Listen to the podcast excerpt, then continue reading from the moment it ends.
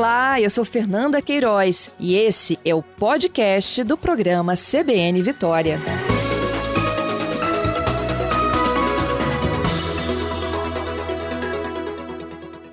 Vocês têm acompanhado os alertas meteorológicos, né, e também dos, dos institutos de meteorologia sobre a, aquela sensação que boa parte da população brasileira enfrentou nos últimos dias, porque o ar tem ficado mais seco, tem baixa umidade em diversas cidades brasileiras, e esse ar mais seco, além de acarretar consequências ambientais, como riscos de incêndios florestais, o que a gente vem observando não só no Brasil, mas em várias partes do mundo, também pode trazer prejuízos à nossa saúde. É sobre este assunto que eu vou conversar agora com o Dr. José Carlos Perini, ele é especialista em alergia e imunologia, é presidente da Associação Brasileira de Alergia e Imunologia Regional aqui no Espírito Santo. Doutor Perini, a gente sabe né, que é, essa baixa umidade do ar ela não tem sido tão presente aqui, né, para a Grande Vitória, até por conta da nossa proximidade, né, com, com o litoral. Mas é, existe um alerta que há muito tempo a gente não via. Isso é muito característico dessa fase do ano, e aí se associa isso também, essa chegada da primavera? É, é, é o, o, período é, teoricamente mais frio, né, dessa passagem, vamos dizer assim, principalmente nessa passagem do inverno para a primavera, nesses meses de agosto e setembro, há, sempre uma queda na umidade relativa do ar, né? Isso varia muito de região para região. Aqui no Espírito Santo, por exemplo, ela é muito mais marcante na região de Linhares para cima, tá? Mas também afeta muito a nós aqui em Vitória. Claro que nós estamos numa região tropical e a umidade normal nossa aqui está em torno de 70%, 80%. Quando cai para 50%, mais ou menos, como nessa época, aí todo mundo se assusta, né?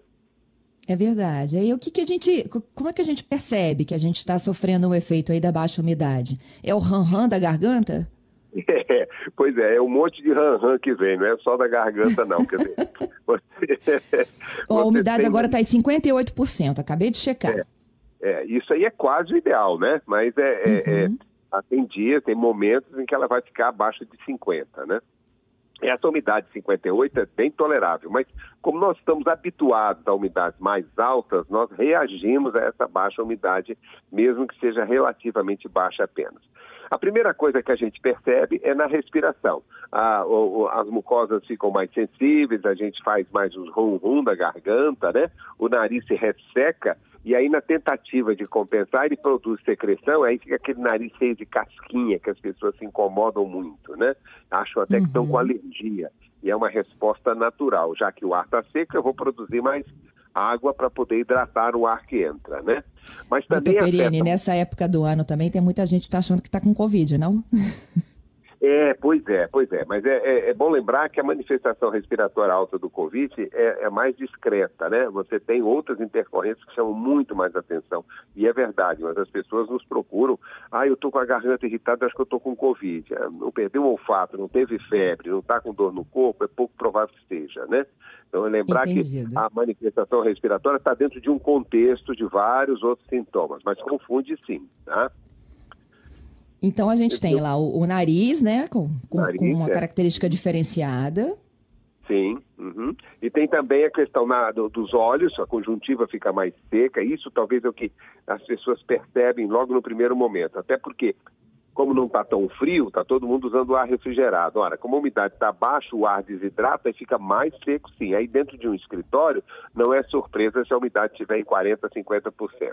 Aí o olho resseca, a pele resseca, vocês mulheres percebem isso antes dos homens, porque o homem tem um pouco de pelo que protege, né?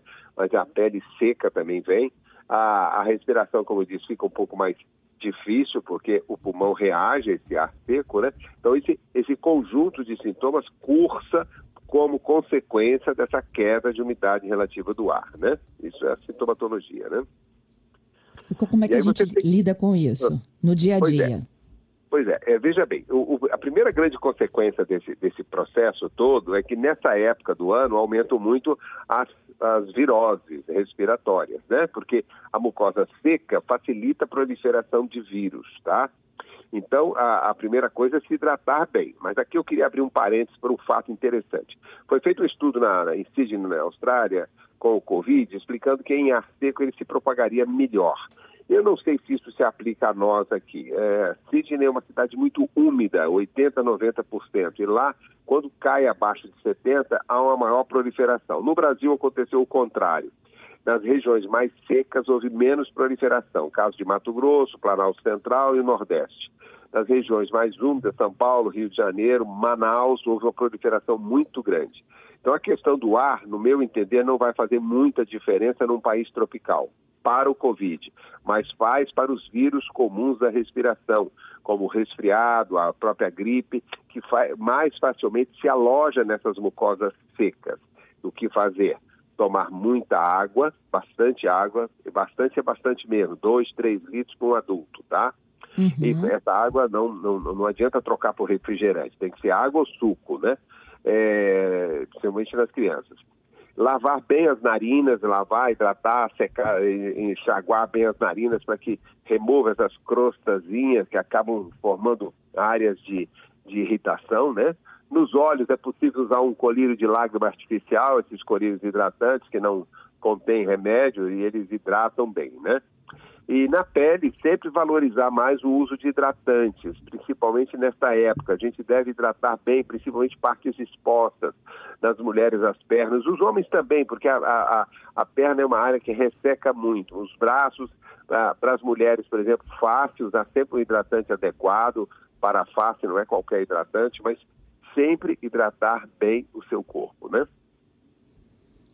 É, doutor Perini, e aí quando a gente começa a fazer, né, com todos esses cuidados aqui ao longo dessas semanas que a gente enfrenta um pouco mais, né, de, de queda de umidade e essa mudança também, né, de estação, a gente consegue então colocar o corpo nos eixos?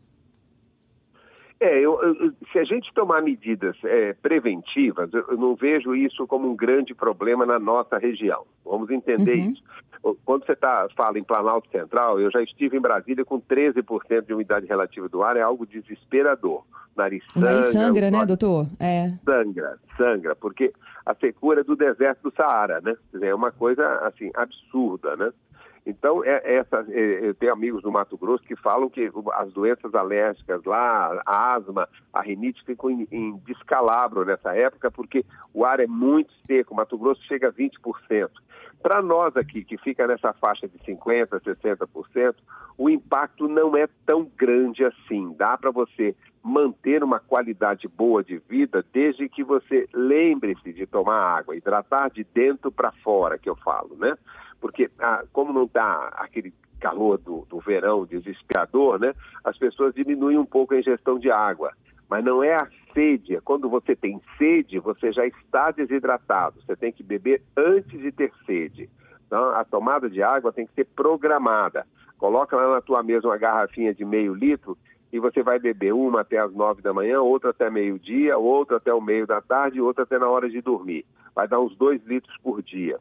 Isso tem que ser programado, porque se você esperar o alerta do seu organismo, ah, eu estou com sede e vou beber água, você já perdeu. Ou seja, você já está desidratado. Pele é a mesma coisa, né? Quando a pele começa a ficar, é, eu falo craquelêmio, que é aquele negócio todo ressecado, descamando, uhum. também você já perdeu. Você tem que hidratar antes, hidratar sempre depois do banho. Nenhum creme hidratante hidrata, quem hidrata é água. Então é preciso tomar um banho, secar ligeiramente a pele e passar o hidratante. Hidratante sempre com a pele ligeiramente úmida, porque aí ele puxa a água para a pele. E as mucosas, você, nariz principalmente, você vai hidratar usando soro, lavando para poder mantê-la sempre úmida, né? É esse princípio aí. Com isso dá para conviver bem com essa secura. Doutor Perini, o banho tem que ser menos quente? Ah, mas sem dúvida, né? É, o, o na realidade, o, o, o, banho não precisa ser gelado, claro, né? Mas também não deve, eu, eu costumo brincar e falar, não pode embaçar o espelho do banheiro, tá? Ou seja, não pode produzir vapor. O banho tem que ser tépido, fresco, para poder não desidratar a pele. Bem lembrado, Fernanda, porque o, o, assim como o excesso de sabonete também, de bucha na pele, isso é muito prejudicial. É, as pessoas médias da população, a grande massa, não, não tem uma pele suja, a não ser aquelas pessoas que trabalham em ambientes inóspitos, trabalham com serviço braçal, em construção civil, que são mais expostas a essa poluição tópica da pele. de um modo geral, nós todos somos, temos apenas suor na pele e um ligeiro aumento da oleosidade, que é até bom em última análise. A gente faz o banho por uma higiene, para remover as sujeirinhas do dia a dia. Então, isso se faz com um sabonete comum, não é preciso especial, um sabonete glicerinado, que são mais suaves, espalhar o sabonete com a mão pelo corpo, a água tépida e um banho rápido. Banho muito longo desidrata.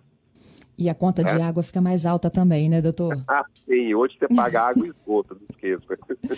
É isso aí.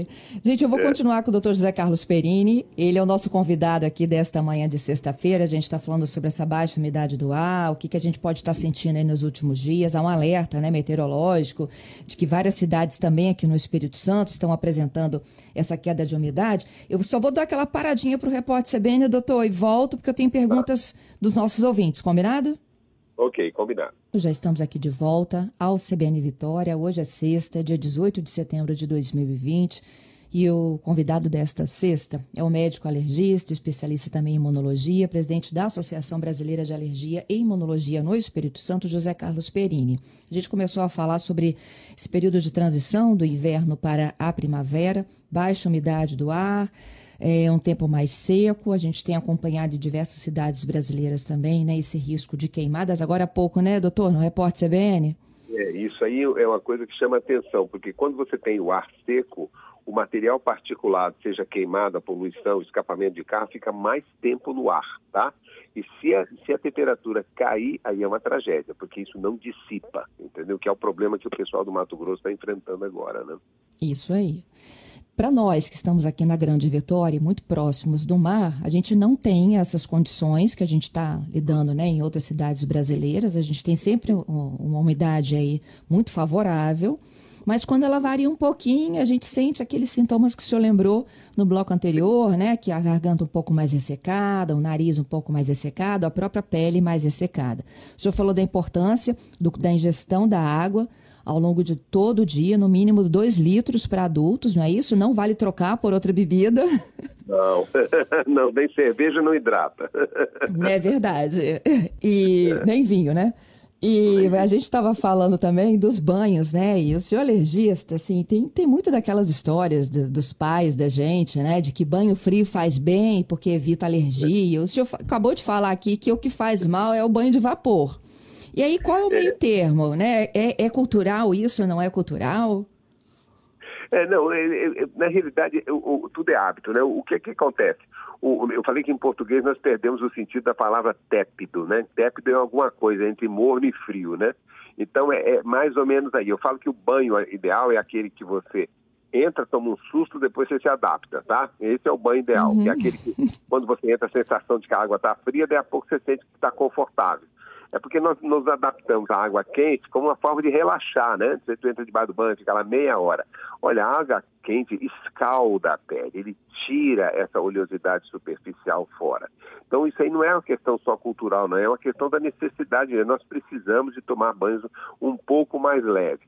Claro que quem está lá, por exemplo, em Venda Nova, em Vargem Alta, que à noite a temperatura chega a 16 graus, ou vai abrir a torneira com a caixa daquela e tomar um banho gelado, porque isso é desproporcional. Mas é, é quebrar essa friagem da água de forma que o banho fique é, desconfortável na entrada, mas aceitável quando você está debaixo da água, né? E principalmente não demorar no banho. Isso é muito importante, né? É isso aí. Bom, e eu falava um pouquinho de que provavelmente as pessoas que estão nos ouvindo, né, que estão sentindo um pouco de diferença, não só por conta da baixa umidade, mas da chegada, da transição do inverno para a primavera, podem estar achando que desenvolveram a Covid. E eu queria voltar nesse tópico, doutor, porque, é, é assim, é, sintomas respiratórios, isso é muito abrangente, né? Para é. a comunidade de um modo geral? Ah, eu tenho sintomas respiratórios. Que sintomas é. são esses que eu não vou, de fato, achar que é Covid, que é apenas uma outra virose? Tá.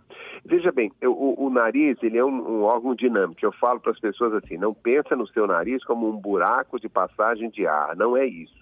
Ele regula a umidade do ar, pra, ele, ele, ele, ele, joga o ar de forma que ele chegue na garganta a 60%, 70%.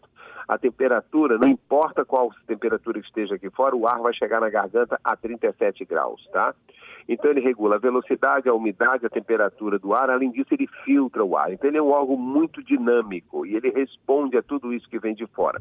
Se o ar está um pouco mais seco, ele produz mais secreção e isso pode criar a ilusão de que você está com uma rinite, com uma, com uma sinusite, com alguma outra doença. No primeiro momento é a resposta natural do nariz ela só vai ser problema se junto com a, com a coriza aparecer espirro, se aparecer obstrução, se aparecer tosse. Então significa que o processo está se complicando.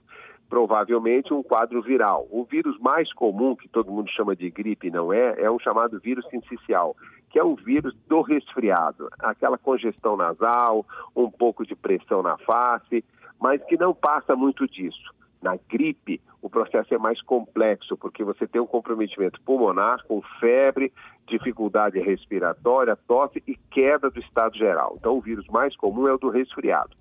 Esse ano nós estamos com o Covid aí. O Covid não é um vírus é assim, com grandes manifestações em via aérea superior e nariz. Ele vai mais para a garganta, é a dor que a pessoa sente, quase sempre acompanhado da perda do olfato, que não é um fenômeno nasal, é um fenômeno neurológico, o vírus afeta a percepção do cheiro.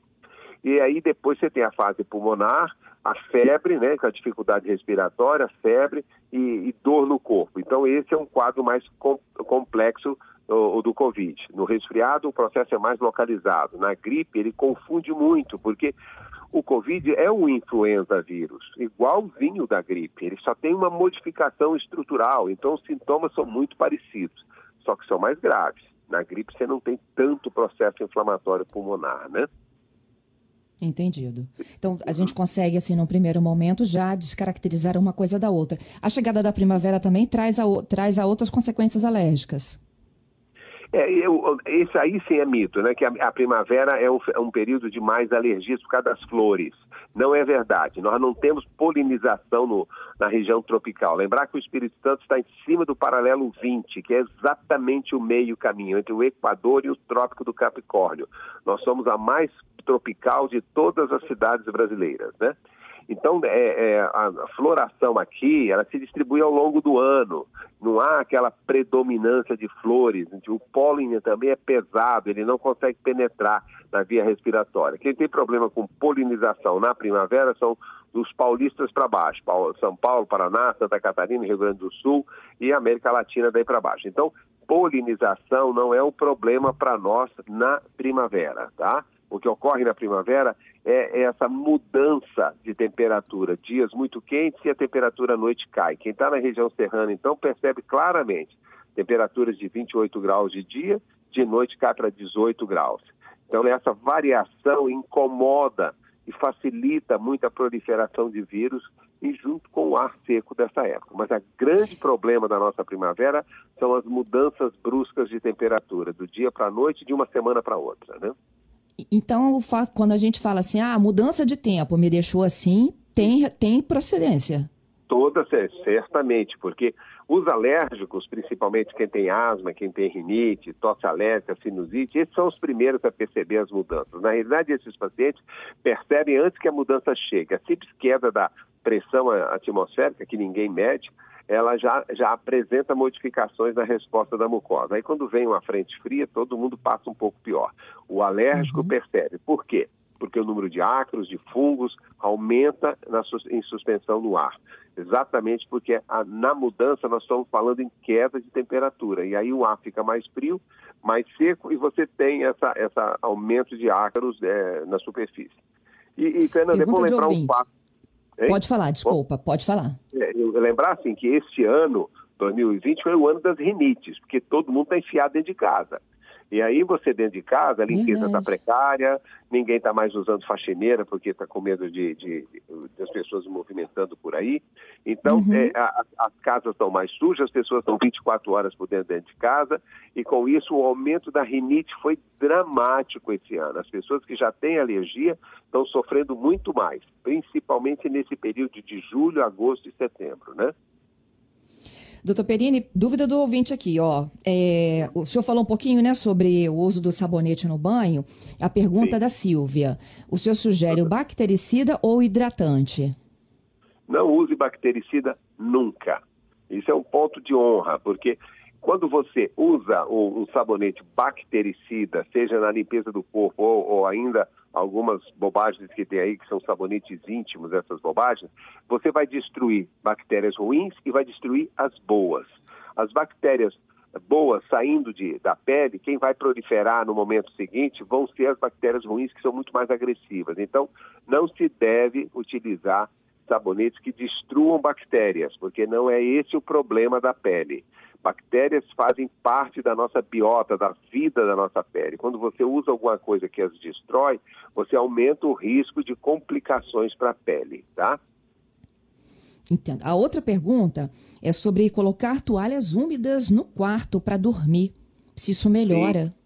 É, essa é uma boa pergunta. É, quando você usa ar gerado a noite inteira, o ar do quarto fica seco. As pessoas acham que se botar um copo, uma bacia no quarto vai resolver. Não, isso não resolve porque para você ter evaporação você teria que ter uma superfície muito grande. Então o caminho seria usar um, um, um desses é, é, nebulizadores ambientais que consegue botar água no ar e consegue hidratar o quarto. Só que aí é complicado para você controlar a quantidade de água. Não precisa muito. Um copo d'água já hidrata um quarto, tá?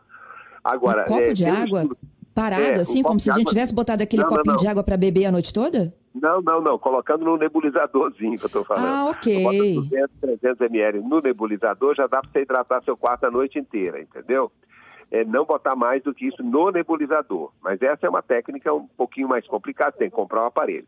A, a, ideia da toalha é muito boa. Tem um estudo feito na USP, em São Paulo, lá com o pessoal da HC, em que eles compararam a, a hidratação produzida por um nebulizador a noite inteira, né? E com uma toalha úmida, de uma toalha grande, torcida e pendurada dentro do quarto. O resultado é o mesmo. Então, se você não tem um nebulizador em casa, um vaporizador, e quer compensar um pouco essa hidratação, pega uma toalha de casal, uma toalha de adulto grande, é, molha, torça ela bem como se fosse colocar no varal para ela não ficar pingando e pendura dentro do quarto. Você vai perceber que de manhã ela está seca. Então isso aí é uma boa medida, principalmente no quarto de criança, tá? É, funciona, Nossa. funciona assim. Uhum. Adoramos, doutor. É. Obrigado. O senhor sempre com grandes sugestões aqui para os nossos ouvintes. Muito tá bom, bom tê-lo de novo aqui, viu? Ah, é um prazer sempre, viu, Fernanda? Bom trabalho para o senhor. Tudo Obrigado, de bom. Querido, você também. Um abraço a todos. Tchau. Olá, eu sou Fernanda Queiroz e esse é o podcast do programa CBN Vitória.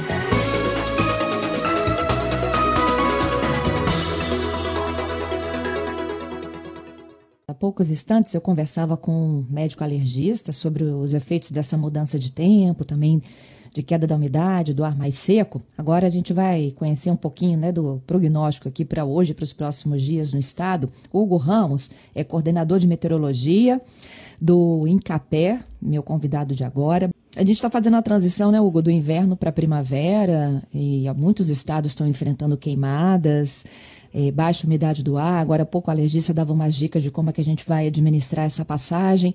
Houve um alerta ontem, né? É, para queda de umidade, da, da, do, um ar mais seco para algumas cidades do Espírito Santo. Isso significa o quê? Como é que a gente vai ter o tempo para os próximos dias e para essa chegada da primavera? Então, né, a gente já, já vem observando aí. É, esse, esse ar um pouco mais seco, ele também é característico dessa época do ano agora, né? Terminando aí o inverno, vamos dizer assim, né?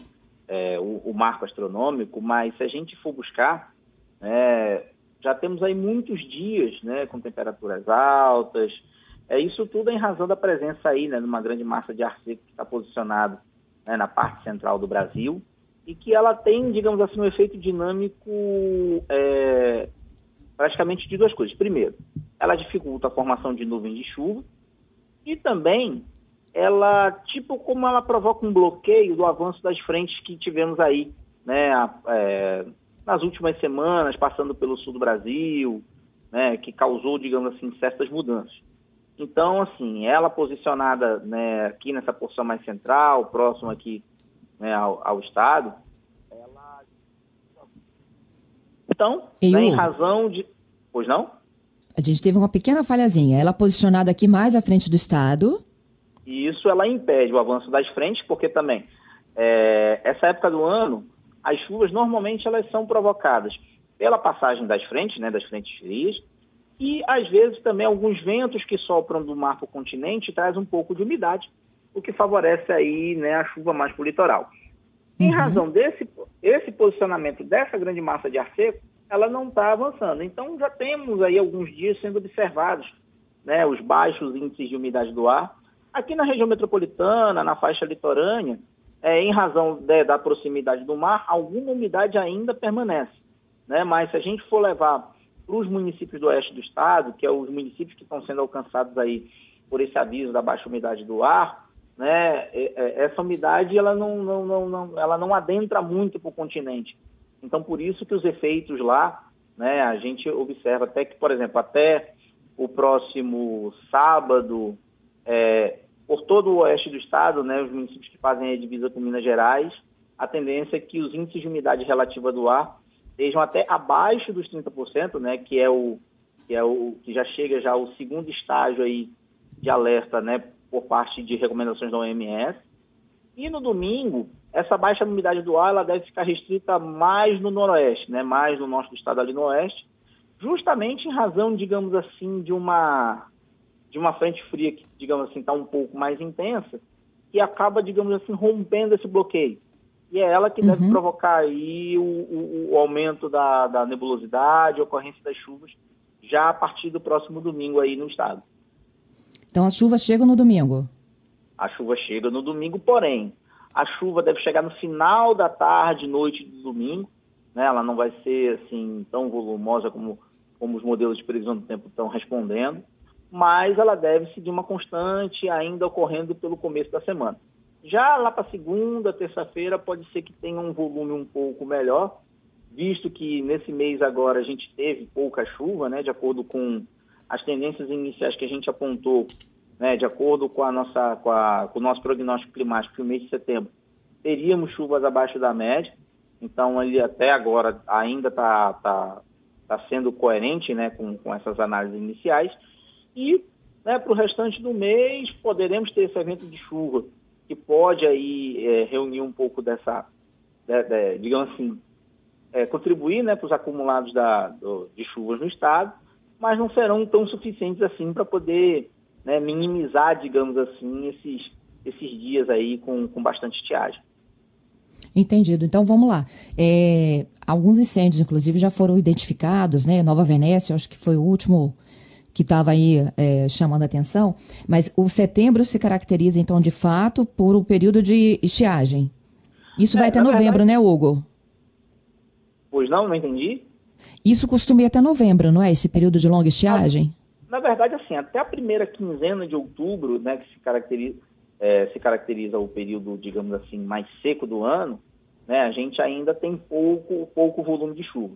Tanto é que, assim, nesses meses ainda de setembro, de outubro, né, é, esse ano ainda tem, digamos assim, uma, uma diminuição né, da, da, da, disponibilidade de água, né, os rios já, já começam, digamos assim, a, a, a atingir seus mínimos né, de, de vazão. Isso aí, esse ano a gente está até com um período seco até um pouco mais tranquilo, se a gente comparar com o ano passado. Ano passado, nos meses de maio e junho, já tinha municípios no oeste que já estavam aí né, sofrendo com, com cenários aí é, um pouco mais intensos de seca. Esse ano, né, a gente está passando bem, os municípios do oeste do estado têm enfrentado aquela seca normal, né, para a época do ano, mas por enquanto ainda não há tanta gravidade assim. E nas outras áreas do estado, né, principalmente o litoral, em alguns momentos tem aquela, aquela chuva, né, mesmo de curta duração, o que tem aliviado aí a, a, a, a situação, digamos assim, desse período mais seco. Mas aí já a partir de outubro, novembro, quando começa realmente o período chuvoso, né, os, os, os grandes sistemas meteorológicos que provocam chuva, né, dentre eles a zona de convergência do Atlântico Sul, já aí já são responsáveis aí por essa reposição de água. Entendido. É, essas chuvas que você disse que chegam ao estado é, no próximo domingo, final do domingo, elas serão de que intensidade? Então, a gente ainda espera chuvas com uma uma fraca intensidade, né? principalmente porque é, essa frente ela vai ter um avanço um pouco lento em direção ao estado, porém, nesse primeiro momento, né, no caso no domingo à noite, é, é, é uma situação, digamos assim, uma situação é, já no momento de passagem de frente, em que esses ventos trazem essa umidade né, mais para a metade sul, o norte ainda fica um pouco mais aberto em razão da situação pré-frontal, que fica aquele tempo quente, abafado. Vale ressaltar aqui, além da baixa umidade do ar, as temperaturas aí é, ao longo do fim de semana devem ficar acima dos 30 graus. Isso aí vai né, contribuir para essa sensação de abafamento. E a partir do momento que o tempo pode virar, essas chuvas, por enquanto, elas devem estar distribuídas principalmente na metade sul do estado. Já a partir de segunda-feira, né, ainda essa presença da umidade do mar deve favorecer a ocorrência de chuvas em todas as regiões, ainda com maior concentração na metade sul do estado. E já na terça-feira, elas podem até ficar um pouquinho mais intensas na, no extremo sul, porém nas outras áreas do estado ainda elas devem se distribuir de forma um pouco mais esparsa. Tá entendido então. Hugo, muito obrigada, viu, pela sua participação aqui conosco, hein? Em nome do Encapé, a gente agradece a oportunidade e convidamos aí seus ouvintes é, para saber mais as tendências sobre a previsão do tempo para os próximos dias e as características da primavera, que trata daí da, da transição do inverno frio e seco para o inverno chuvoso, acessar o meteorologia.encapé.es.gov.br. Bom trabalho para vocês, Hugo. Um forte abraço, bom trabalho para vocês também.